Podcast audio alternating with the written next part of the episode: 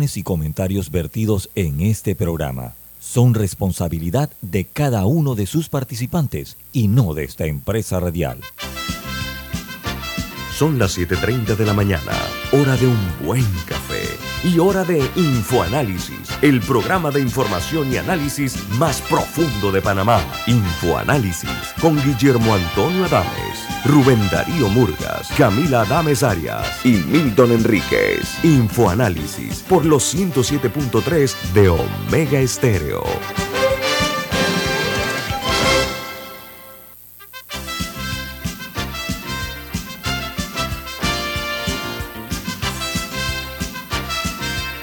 Hola, buen día, bienvenidos. Esto es Info Análisis, un programa para la gente inteligente. Hoy es 8 de agosto del año 2022 y el staff de Infoanálisis. Camila Dames. Alexandra Siniglio. Y Guillermo Antonio Dames, les damos una cordial bienvenida, un abrazo a la distancia a todos los que nos escuchan a nivel nacional e internacional. Recuerden que este programa es presentado por...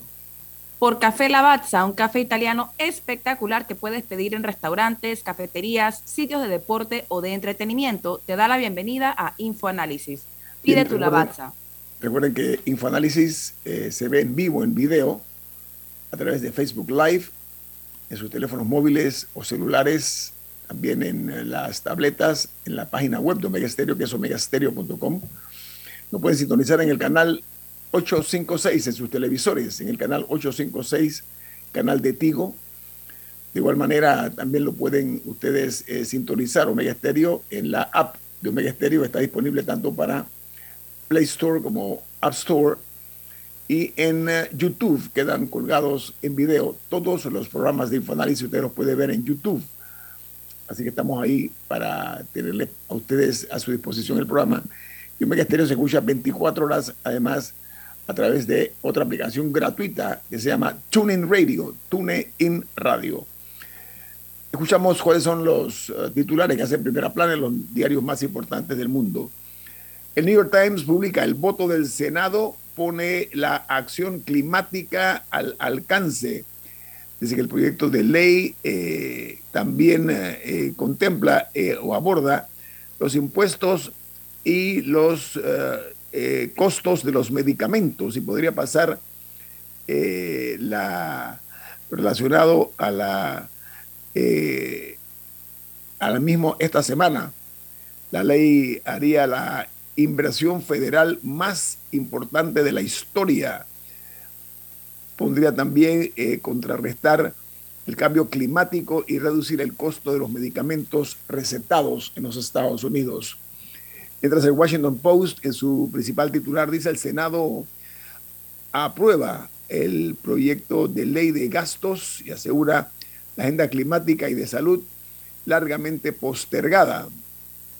La votación de la eh, línea del Partido Demócrata eh, marca un logro importante para la, los demócratas después de un año de disputas sobre la agenda económica del presidente Joe Biden. Mientras en eh, Colombia la principal noticia es que eh, la izquierda abre un camino inédito con Gustavo Petro al frente. Dice que el nuevo presidente acude, eh, accede al cargo con la promesa de una amplia agenda de reformas. La primera orden del Ejecutivo fue mandar a traer la espada de Simón Bolívar al acto de posesión y desautorizó con esta la última orden que dejó expresa el expresidente Iván Duque. Aunque probablemente una, una de las grandes noticias de la toma de posesión de ayer fue el planteamiento de Gustavo Petro sobre la guerra contra las drogas, que la tildó como un fracaso y, e invitó a que se haga una reforma total de, de cómo se atiende el problema de las drogas a nivel a nivel global, hizo referencia tanto a lo que sufre en Colombia con la violencia, etcétera, pero también creo que dijo que eran 70 mil eh, estadounidenses o norteamericanos, dijo, que fallecían por sobredosis todos los años. Así que sí, sí mencionó ambos lados del problema. pero, pero sí me, pasó, me pareció una de las partes más llamativas de su discurso. También llamó a la pacificación, a los grupos armados. Esa fue para mí a dejar las armas, de, las, de las más fuertes declaraciones de él fue la exhortación a desarmarse a los grupos. Vamos a hablar de eso después, después en, el, en, otro bloque, ¿no? porque hay mucha información y vale la pena analizar esta situación de Gustavo Petro como nuevo presidente de Colombia formalmente y Francia Márquez como vicepresidenta. Eh, pero mientras vamos a escuchar otras noticias, dice que en México eh, la Fiscalía General de la República indaga posibles delitos federales en el caso de los mineros que están atrapados en una mina de carbón en Coahuila. Dice que la información sobre esta concesión está en el tapete, al igual que la seguridad laboral y también evidente negligencia en el manejo de esta. Dice que hay varios eh, eh, atrapados, mineros atrapados en esta mina en Coahuila.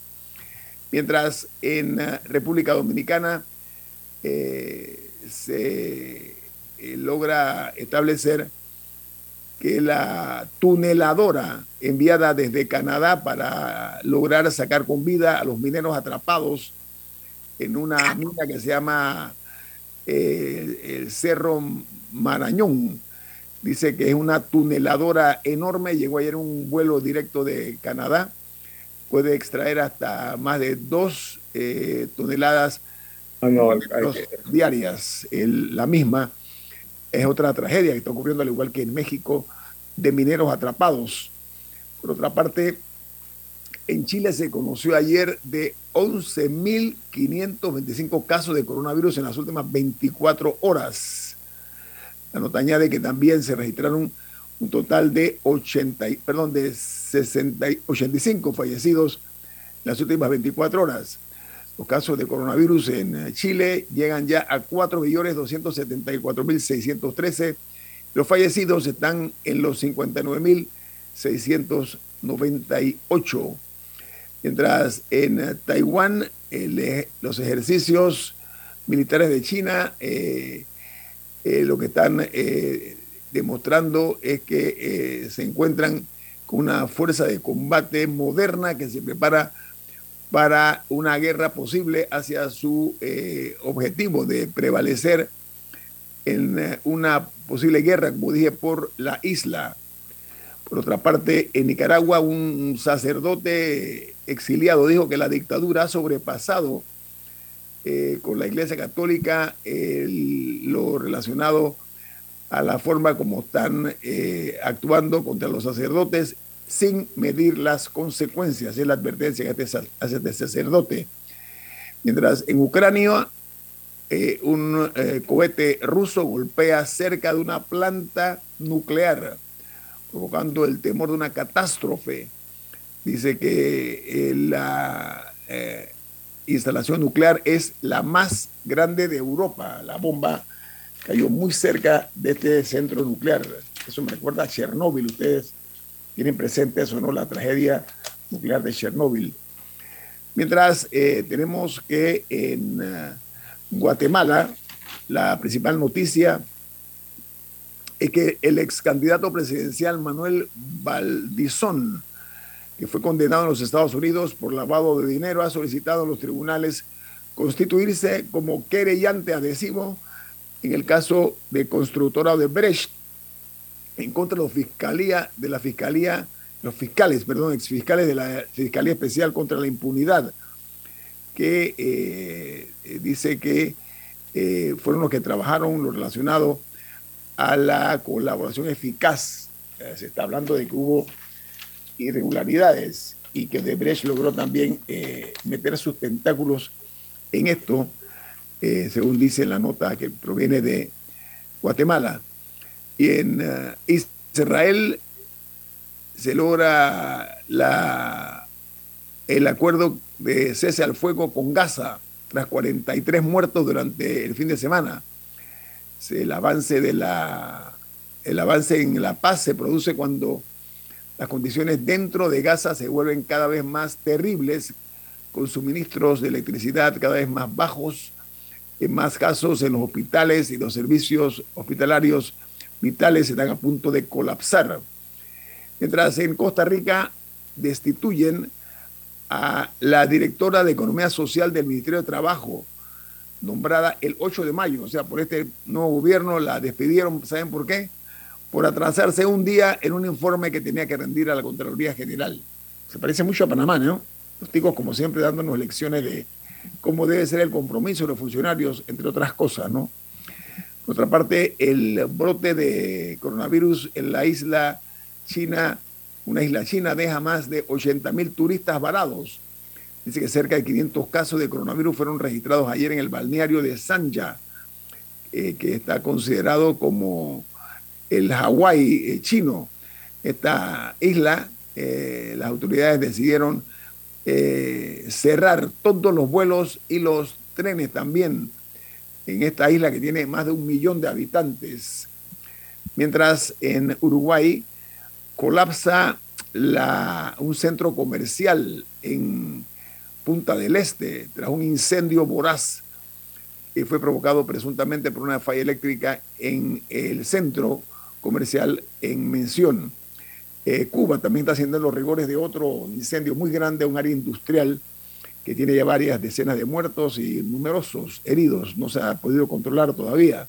Y llama la atención la cantidad de reserva de petróleo ¿no? que, había en Cuba. Yo vi la humareda, o sea, no la, eh, eh, terrible, o sea, se veía en la distancia que es un fuego de grandes proporciones eh, en Cuba. eran, eran parte de las reservas ¿no? que tiene la isla, ¿no? Exacto. Y en El Salvador, la noticia principal es que Dice que remanentes de la onda tropical que recientemente azotó el país sigue provocando fuertes lluvias en todo el territorio salvadoreño. Hay muchas probabilidades de que se puedan dar inundaciones y desplazamientos de tierra en diferentes puntos de la nación centroamericana.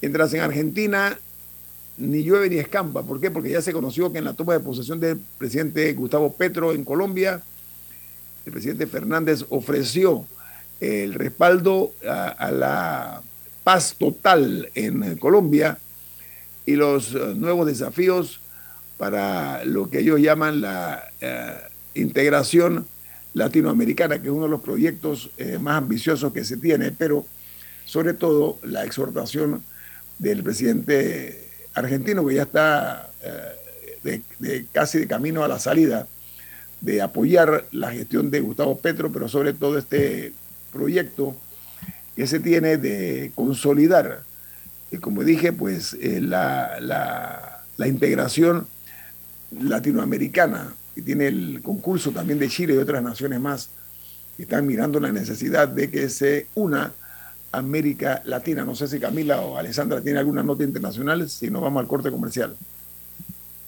¿No tiene Camila? ¿Alessandra? Completo, Oñito, completo el recuento. Muchas gracias. Bueno, amigos, vamos al corte comercial. Viene más aquí en Info Análisis, un programa para la gente inteligente. Omega Stereo tiene una nueva app. Descárgala en Play Store y App Store totalmente gratis. Escucha Omega Stereo las 24 horas donde estés con nuestra aplicación totalmente nueva.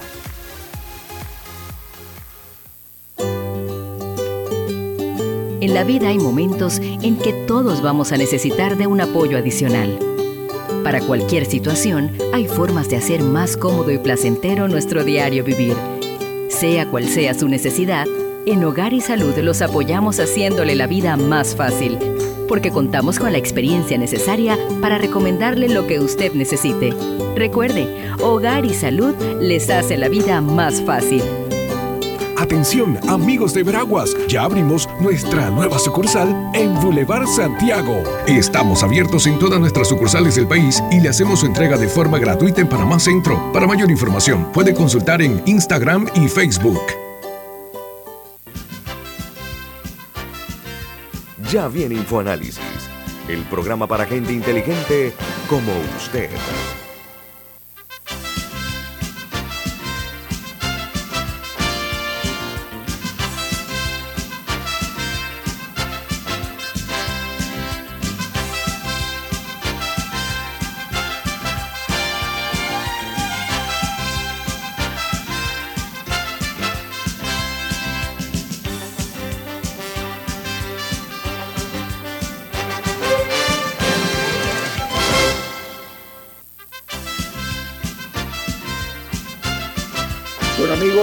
Tenemos un mensaje importante para ustedes. En Banco Aliado te acompañan en tu crecimiento financiero. Ahorra con tu cuenta Más Plus, mejorando el rendimiento de tus depósitos. Banco Aliado, tu aliado en todo momento. Puede visitarnos en su página web bancoaliado.com o seguirnos en sus redes sociales como arroba Banco Aliado. Banco Aliado, tu aliado en todo momento. Señoras y señores, esta mañana tenemos el gusto de tener como invitado aquí en Infoanálisis al licenciado José de los Santos Chembarría. Él fue subcontralor en eh, el año 1990, en el reinicio de la, o el retorno a la democracia del 90 al 93, y luego fue contralor general de la República del año 93 hasta el 94, cuando terminó pues, la administración eh, del presidente, del expresidente Guillermo Endara Galimani. Eh, licenciado Chembarría, buen día, ¿cómo está? Buenos días, buenos días, Nito. Buenos días a todos eh, y a todas. Eh, un placer estar con ustedes y con las radioescuchas. Oiga, el licenciado Chembarría, eh, estamos ante una situación económica muy difícil. Sin embargo, estamos observando que hay una serie de exabruptos que se han dado. Vía ejemplo, la Asamblea Nacional en medio de estas medidas que todo indica que la lógica la, indica que debemos tomar medidas de austeridad aumentado para el año 2023 su presupuesto en 15 millones de dólares. Estamos hablando que para el año 2023 serán 150 millones eh, que se darán eh, a la Asamblea Nacional o aprobarán a la Asamblea Nacional en medio de la salida reciente de una serie de protestas sociales de mucha inconformidad ciudadana, ocurre este, como dije, este desacierto por parte de la Asamblea. En esta circunstancia, usted como Contralor, ¿qué opina como excontralor, eh, licenciado Chambarría? Eh, yo veo con preocupación que muchísimos panameños, por no decir la llamada clase política ya, sino que muchísimos panameños no han entendido el significado ni la magnitud de la explosión social que vivimos el mes pasado. Todo está, pareciera igual eh, y comportándose de la misma manera sin haber entendido las razones eh, por las cuales el pueblo panameño explotó. Y me da la impresión de que la Asamblea Legislativa, que ha salido bastante agachada eh, en esta explosión social, no ha aprendido la lección y el presupuesto, estimo que el presupuesto del próximo año, que es el año electoral, probablemente vaya a ser mayor que el de este año. Eh, no ha habido una real contención del gasto público o una reorientación del gasto público y no veo actitudes y comportamientos políticos de acuerdo con la magnitud de la crisis nacional. Sandra. Eh, licenciado Chembarría, yo recuerdo esos años eh, donde Chinchorro Carles era el contralor y usted el subcontralor, y las protestas en la calle era porque les decían que era una administración muy tacaña, muy dura. Las protestas eran para que, para que soltaran algo de presupuesto. Eh, obviamente Panamá vivía momentos muy difíciles después de, de, la, de la, invasión y de la crisis. y, y fue allí donde de alguna forma se lograron sanear las finanzas públicas. ¿Cómo evalúa usted la gestión del actual Contralor de la República? Que en esto sí ha pasado agachado, porque la Asamblea, eh, como usted dice, pasó agachado un momento, pero ha sido motivo de muchas críticas. Pero ¿y la Contraloría qué rol debería estar jugando? Yo eh, normalmente no opino sobre el rol de los controlores pasados. Eh, sin embargo, te tengo que decir que la Contraloría General de la República ha sido muy, muy cuestionada eh, en los últimos años y, sobre, y no, no, no solamente en la administración de Solís, sino también en la administración pasada. Este, fue una, una Contraloría muy complaciente, una Contraloría con, cuyo manejo fue eh, más bien de carácter político y no técnico. Y nosotros hicimos lo que tuvimos que hacer. Nosotros cogimos un país eh, en un, de, un decrecimiento económico eh, de más del 17% y al final del año 90 la economía panameña ya estaba creciendo. y este, saneamos las finanzas públicas. Nos costó muchísimo negociar las deudas públicas y sobre todo poner al día la deuda interna que tenía eh, el gobierno con suplidores del Estado panameño. Y eso fue en parte lo que ayudó muchísimo a que se reactivara internamente la economía y tuviéramos un saldo positivo al final de 1990. Para, para entender un poco cómo se dividen los roles entre el Ministerio de Economía y Finanzas y la Contraloría, cuáles son las responsabilidades de cada uno, porque siento que a veces no sabemos a dónde atribuir faltas o, o, victorias. O sea, exactamente qué, qué, puede y qué no puede hacer la Contraloría, para, en, términos, por ejemplo, por ejemplo, de contención del gasto. Yo creo que la Contraloría General de la República tiene muy bien definidas sus responsabilidades a nivel constitucional.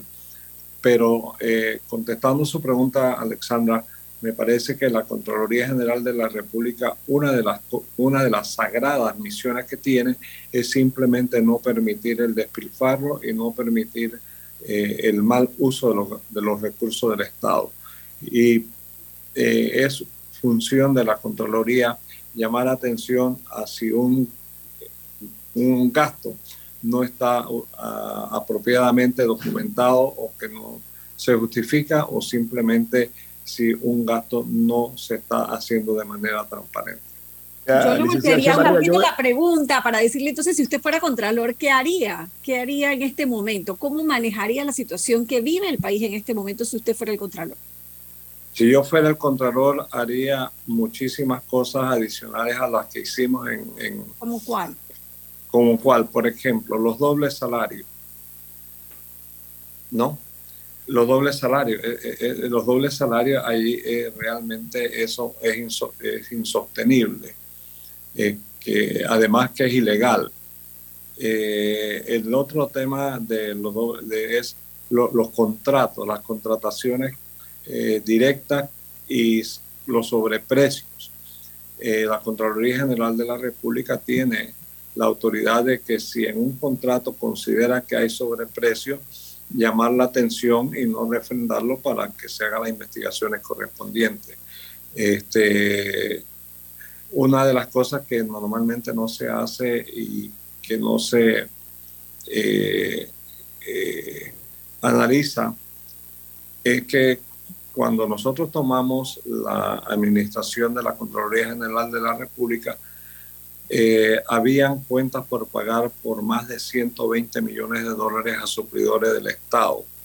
Nosotros las revisamos todas y anulamos como 60 millones de dólares de cuentas que no eran correctas, que, no eran, que eran falsas, eh, y nadie protestó porque cuando le anulábamos a, una cuenta de, por ejemplo, 20 horas de un tractor en una comunidad tal y en la comunidad tal ese tractor nunca llegó, simplemente esa cuenta se anuló y se anularon alrededor de 60 millones de dólares y nadie fue a la Contraloría General de la República a reclamar esa cuenta porque se sabía que la cuenta no era una cuenta correcta. Hay muchas cosas que se pueden hacer este, y que pueden reorientar a las finanzas públicas.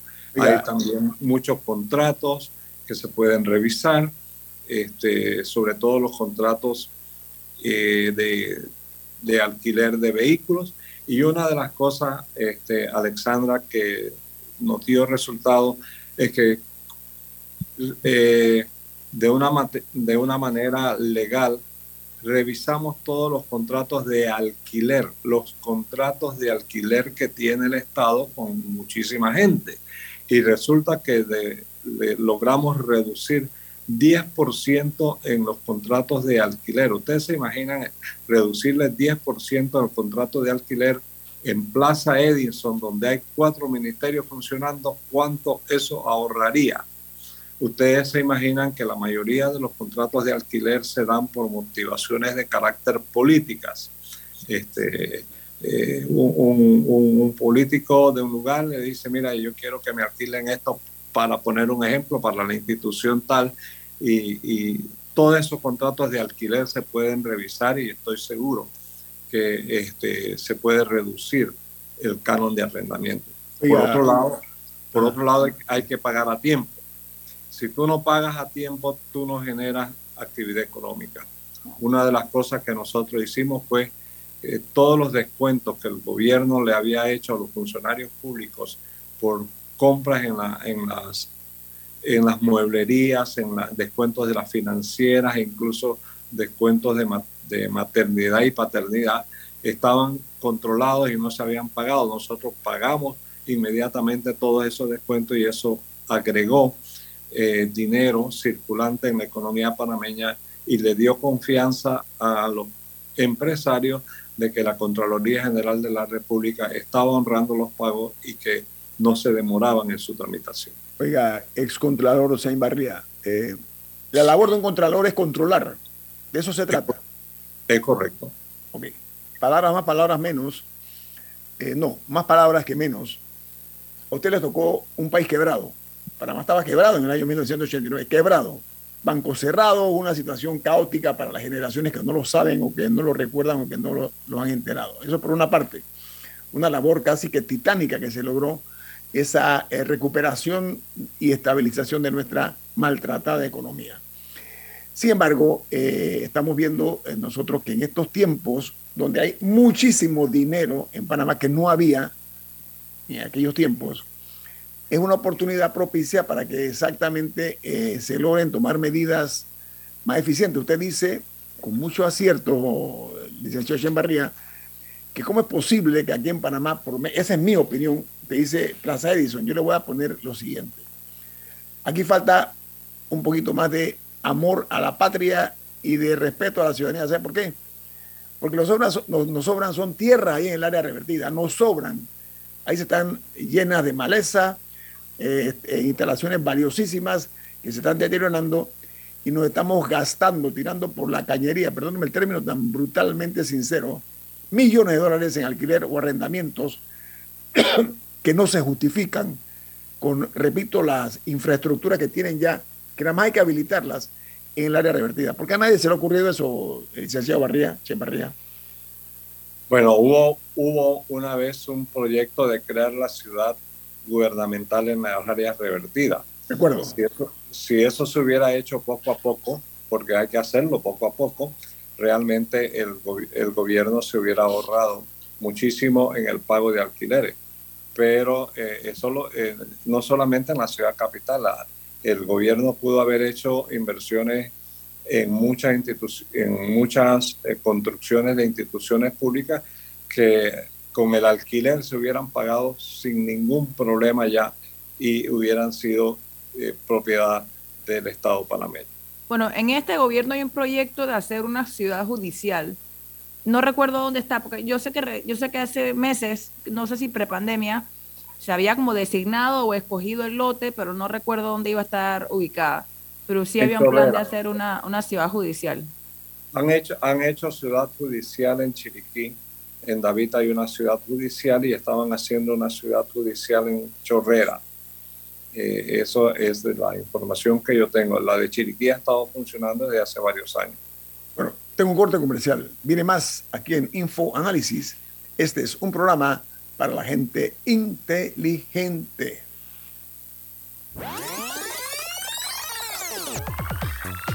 Omega Stereo tiene una nueva app. Descárgala en Play Store y App Store totalmente gratis. Escucha Omega Stereo las 24 horas donde estés con nuestra nueva app.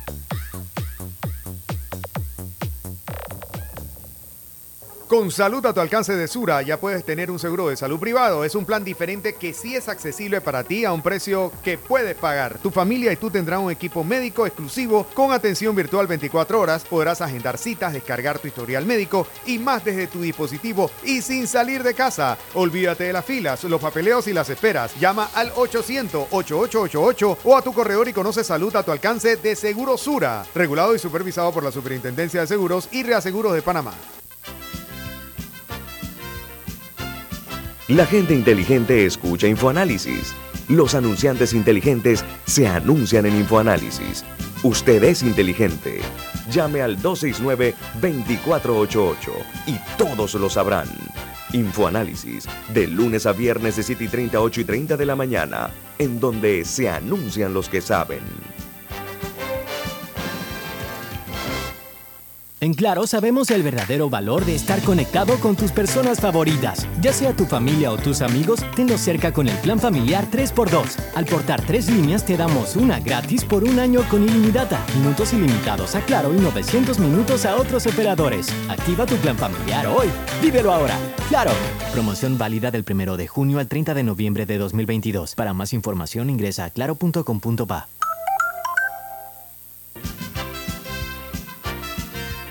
Ya viene InfoAnálisis, el programa para gente inteligente como usted.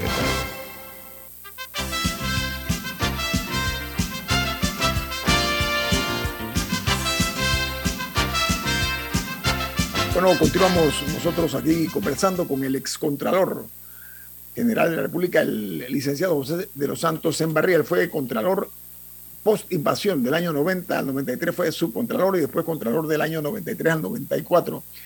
Eh, doctor Chambarri, el, el, país ha cambiado, los, tiempos han cambiado, el país ha crecido, se ha desarrollado. Sin embargo, hay una fábrica de pobres que no han visto cómo eh, los miles, de millones de dólares que entran al Estado no les llegan a ellos ni siquiera por gotitas. Entonces, ese tipo de situaciones son eh, caldo de cultivo para cualquier situación inesperada. Yo quiero referirme en el tema del déficit que tiene la República de Panamá. Ayer leí una entrevista que le hicieron a su colega, Guillermo Chapman, donde es un término más que exquisito, yo creo que por una parte doloroso y por otra parte eh, un llamado de atención a la conciencia de los funcionarios. ¿Por qué razón? Porque el, el, eh, doctor Chapman dice que el ministro Alexander, al tiempo que le reconoce que trabaja bien, él dice que Alexander puede ejercer presión moral en el gabinete o dentro del gabinete para aguantar el nivel del gasto hacia dónde va el gasto y cómo se gasta. Un término para mi gusto muy profundo, usar esa expresión de ejercer presión moral dentro del gabinete. ¿Qué le parece ese compromiso que le pone Chapman a Alexander, eh, eh señor excontralor Chemarría?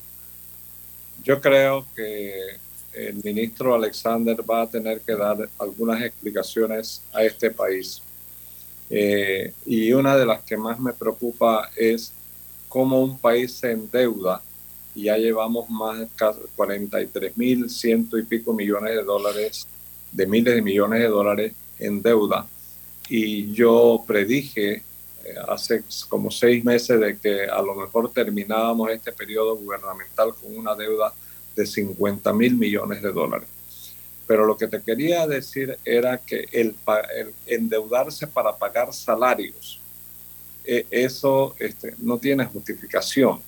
Eh, yo me puedo endeudar para financiar proyectos de inversión que generen actividad económica o para proyectos de desarrollo social, pero para eh, no controlar el aumento de la planilla y tener que endeudarme para financiar ese aumento de la planilla, es, una decisión muy difícil de, justificar.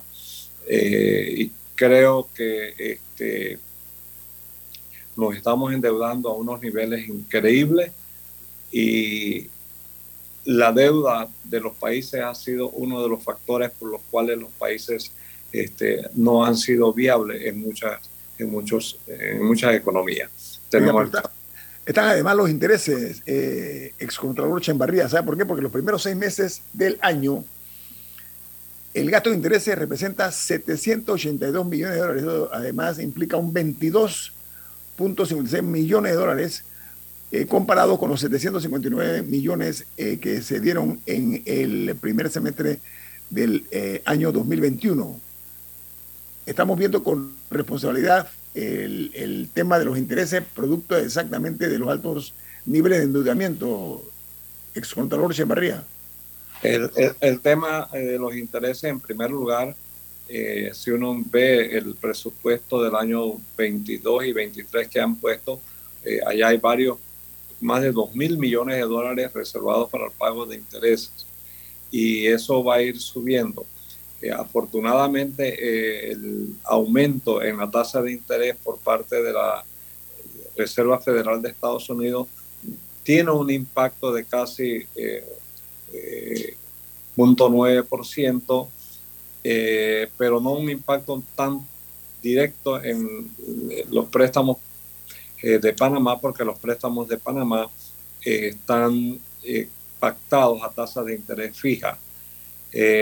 pero hay otra observación que creo que tiene que, que, hacerse y es que la relación del Producto Interno Bruto a la deuda panameña está creciendo a más del 64% y eso es peligroso, eso es peligroso.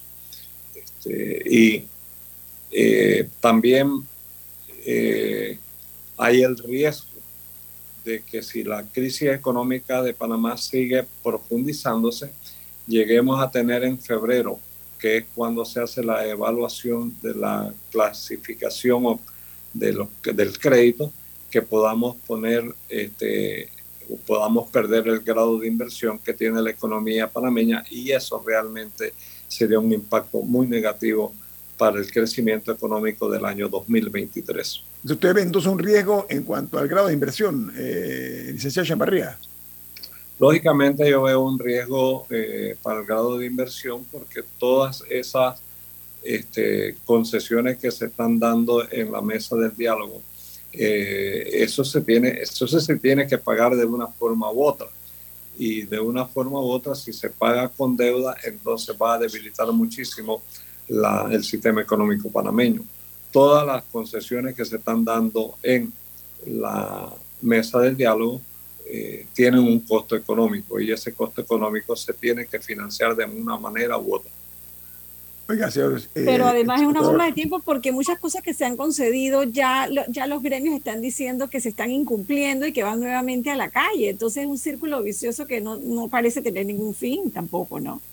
Aunque yo no he visto, aunque, aunque yo no he visto exactamente cuáles son los incumplimientos, porque hay unas medidas que sí entraban en vigencia 10 días después y es hoy.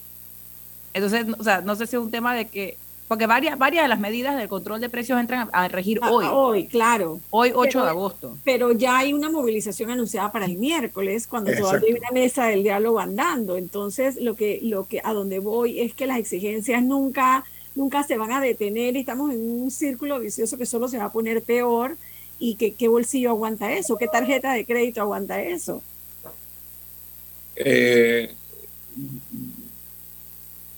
habría que leer, eh, Alexandra y, Camila, la lectura de las izquierdas en cuanto al movimiento que se acaba de dar, porque esto es simplemente una batalla más en la lucha social y, las demandas sociales van a seguir de una forma u otra porque lo que hay que cambiar se ha manifestado claramente es el sistema y este, en, ese avance, esta lucha que se dio es simplemente una de las batallas y habrán y se producirán otras batallas adicionales. Este, si uno ve alguna de esas medidas, por ejemplo, en la canasta básica, si son solamente aplicables algunas de ellas en las, en las tiendas del IMA, el IMA no es eh, eh, una institución que se ha caracterizado por ser eficiente y transparente en el manejo de, los productos y de lo que venden. Eh, espero que la, la noticia de que se perdieron 25 mil quintales de arroz en un momento determinado se pueda definir dónde, cómo y cuándo se fueron. Este, además, que eh, si tú quieres realmente bajar la canasta básica, que la canasta básica se pueda comprar donde sea, donde sea, no necesariamente tienes que ponerle a la población la necesidad de ir a las tiendas de Lima y obligar a Lima a reabrir las tiendas.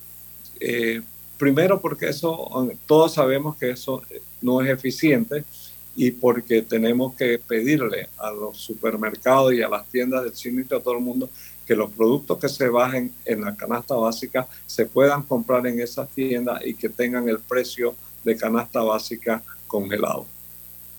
Oiga, ex contralor Chevarría, en su opinión, ¿es eh, sostenible el modelo económico que tenemos?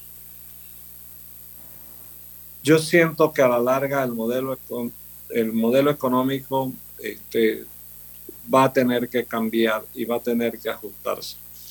Eh, y te digo una cosa, eh, Ñito, porque es importante. Nosotros tenemos dos manos, la derecha y la izquierda.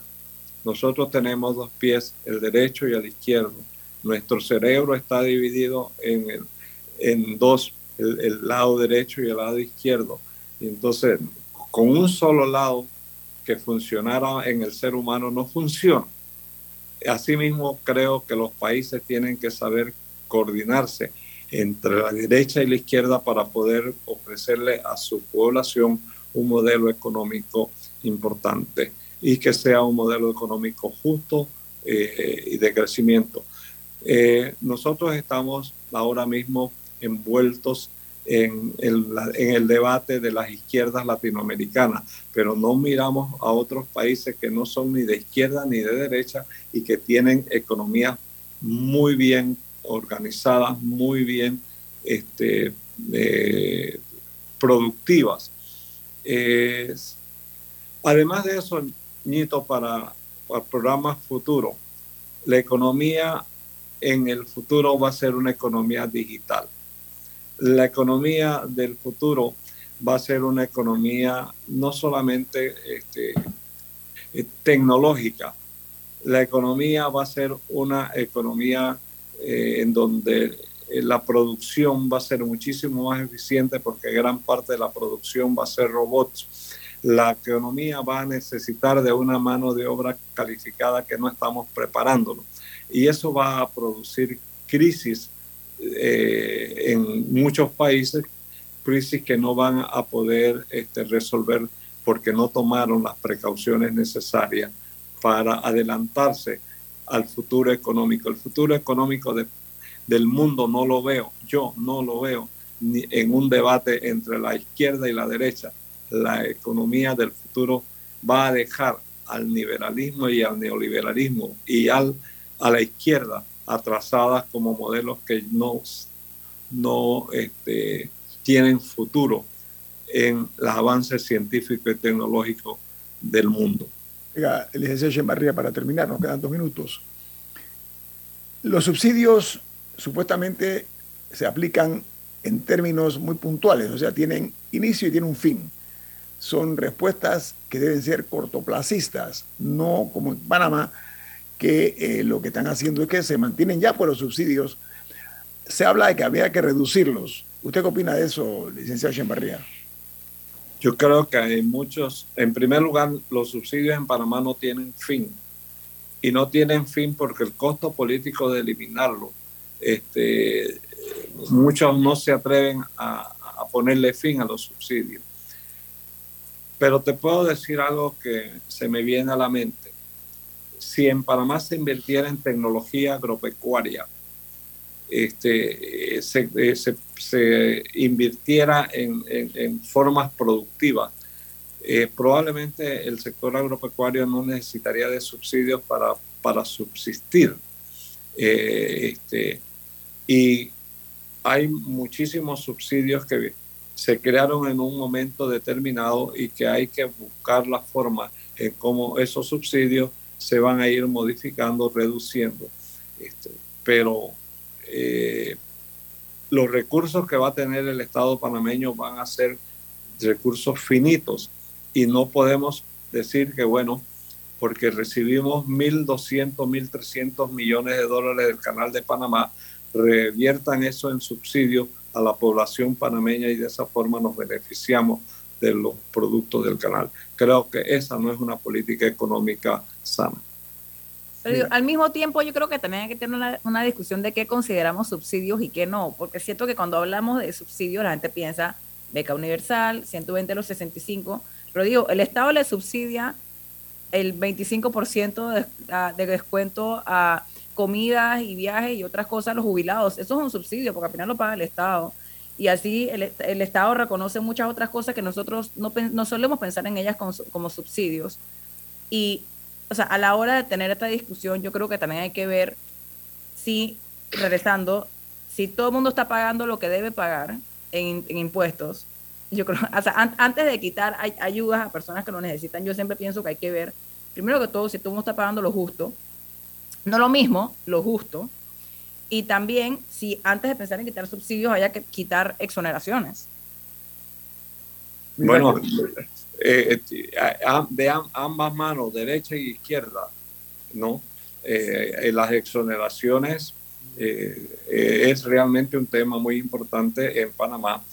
Y el, otro tema también, Camila, es que aquí los, los impuestos lo pagan quienes ganan 800 dólares mensuales para arriba. Todo, toda la gran masa o toda la gran este, empleados que ganan salario mínimo o de 800 dólares para abajo no pagan ningún tipo de impuesto. Entonces es la clase media realmente la que carga tanto con la clase de abajo como con la clase de arriba. Esa es una medida muy populista, mi querido excontralor. Oiga, el licenciado José de los Santos, José de los Santos Chen Barría, disculpe. Usted como siempre muy certero en sus opiniones, pero sobre todo muy de cara al sol, cosa que nosotros reconocemos y por eso nos sentimos muy tranquilos de los aportes que usted puede hacer cada vez que participa aquí en Infoanálisis. Que tenga buen día, ex Contralor. Muchísimas gracias a todos. Felicidades. Gracias. Vamos a corte comercial. Ah, Esto es Infoanálisis, un programa para la gente inteligente. Omega Stereo tiene una nueva app. Descárgala en Play Store y App Store totalmente gratis. Escucha Omega Stereo las 24 horas donde estés con nuestra aplicación totalmente nueva. Hay quienes se levantan antes que el gallo cante, quienes desde la oscuridad encuentran una luz de esperanza, quienes ven la oportunidad de crecer uniendo pueblos y son los mismos quienes ven progreso en el cambio a nuestros clientes por inspirarnos a avanzar, a progresar por casi 100 años. Les damos gracias, visionarios. y ASA.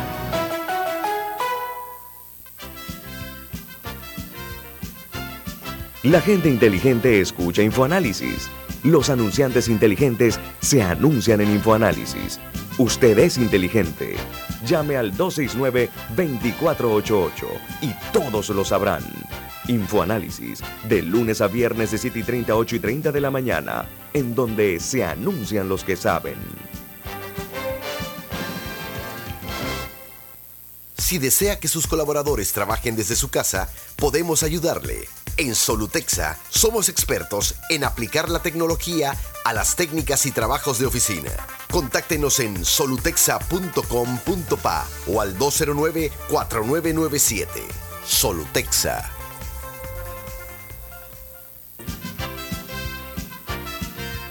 Ya viene InfoAnálisis, el programa para gente inteligente como usted.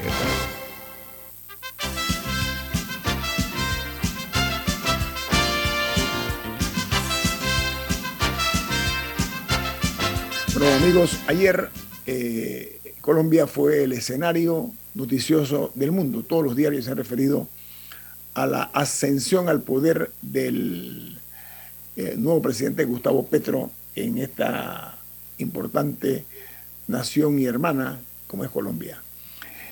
Hay muchos eh, términos que se aplican en el sentido de que es la primera vez que ocurre algo, por ejemplo, el primer presidente más de 200 años, primer presidente de izquierda, que llega al poder.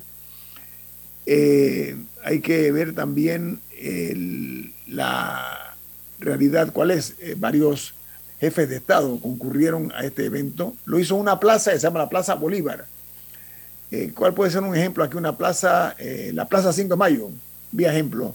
Él lo hizo ahí, en una, una plaza, eh, en la Plaza Bolívar, o la Plaza, sí, la Plaza Bolívar, donde se realizó un evento multitudinario de, gente allí, donde concurrieron bajo el sol todos los invitados.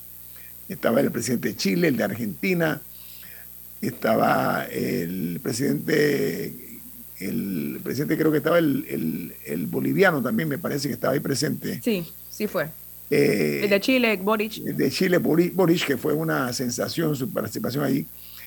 Pero eh, también por el lado de los colombianos, hicieron un acto de presencia Juan Manuel Santos y el eh, expresidente eh, Enrique Samper, Samper Pizano,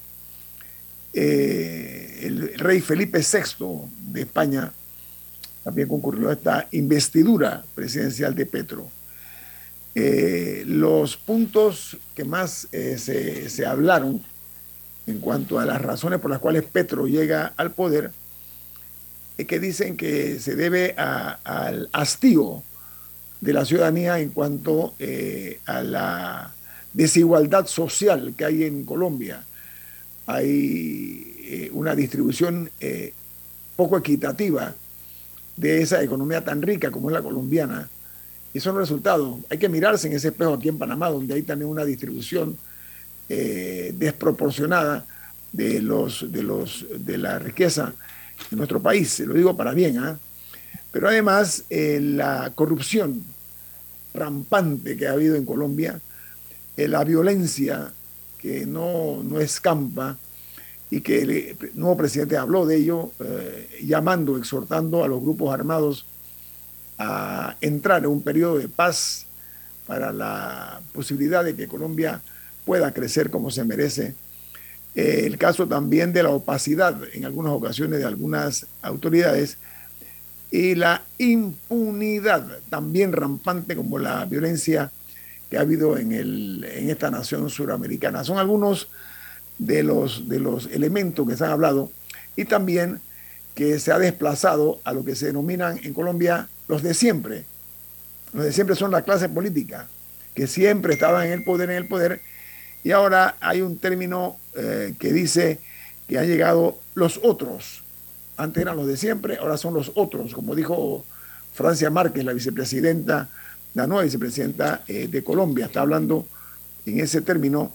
Y también hay que ver que Petro dice que eh, es posible en su presidencia lograr generar mayores o mejores condiciones de vida para los colombianos y eh, terminar con lo que él denomina eh, lo que es eh, la guerra esta antidrogas que ha sido definida por él como ineficiente la, la, guerra o el combate contra el narcotráfico y el trasiego de drogas. Diga Camila. Sí, otros puntos interesantes del, del discurso. habló de cooperación a nivel regional en Latinoamérica, eh, particularmente para combatir fenómenos como el cambio climático. Eh, también interesante, habló sobre un acercamiento a África, que es algo que yo hace años le escuché en, algún, alguna charla, evento al que fui, un economista importante hablaba de, la importancia de, que la América Latina se acercara a economías emergentes como Nigeria, etcétera. bueno, parece que eso sí está en los planes de, de Gustavo Petro lo cual también encontré fascinante. Y además yo mencionaría, adicional a lo que ustedes han dicho, eh, de dos promesas eh, puntuales que rescato. Una que dice, protegeré nuestro suelo y subsuelo, nuestros mares y ríos, nuestro aire y cielo, haciendo eh, alusión a la potencia mundial de la vida que debe promover Colombia. Pero fíjate, Alessandra, nada más un, punto. Ahí juega un rol importante la vicepresidenta de ese país, Francia Márquez. ¿Sabe por qué? porque ha sido una defensora eh, constante del medio ambiente y de la, de, la, de la equidad que tiene que darse también en cuanto a la protección del planeta. Y el otro punto que rescato es la promesa que dio de desarrollar la industria nacional, la economía popular y el campo colombiano, desde el productor hasta el empresario que genera los empleos. Yo creo que ha llegado con muchas promesas eh, hay que ver qué puede cumplir, ¿no? Sí, la bolsa de promesas es bien grande, ¿eh? lo, que él trae es correcto, hay que ver cómo puede materializar. Él habló de que hoy comienza la Colombia de lo posible, está hablando de eh, logros y ojalá se den porque Colombia necesita eh, que la figura de él, que ha sido tan controversial, tan duramente criticada por sectores antagónicos en materia ideológica, pues bueno, ahora le corresponde a él responderle a ese pueblo que votó por él. Ya se pasa de la campaña al gobierno, es hora de gobernar ahora y hay que decirle hasta luego a la política, porque él eh, debe demostrar ahora con hechos lo que prometió.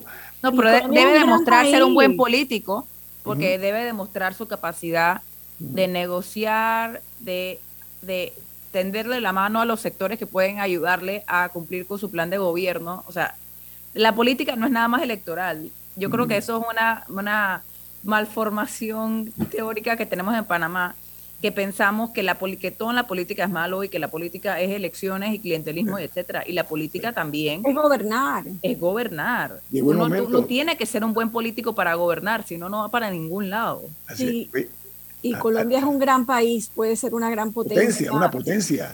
Es una potencia. Oye, eh, vamos ahora al, al, terruño, como se dice, ¿no? A la patria. Fíjate que estamos hablando de imprudencia, estamos hablando de, falta de sentido común, eh, hasta de una malicia de por medio en la forma de gobernar. Me entero que la Asamblea Nacional ha presentado una reforma al reglamento interno para reforzar lo que ellos eh, no quieren aceptar, que tiene un blindaje que se ha autoimpuesto.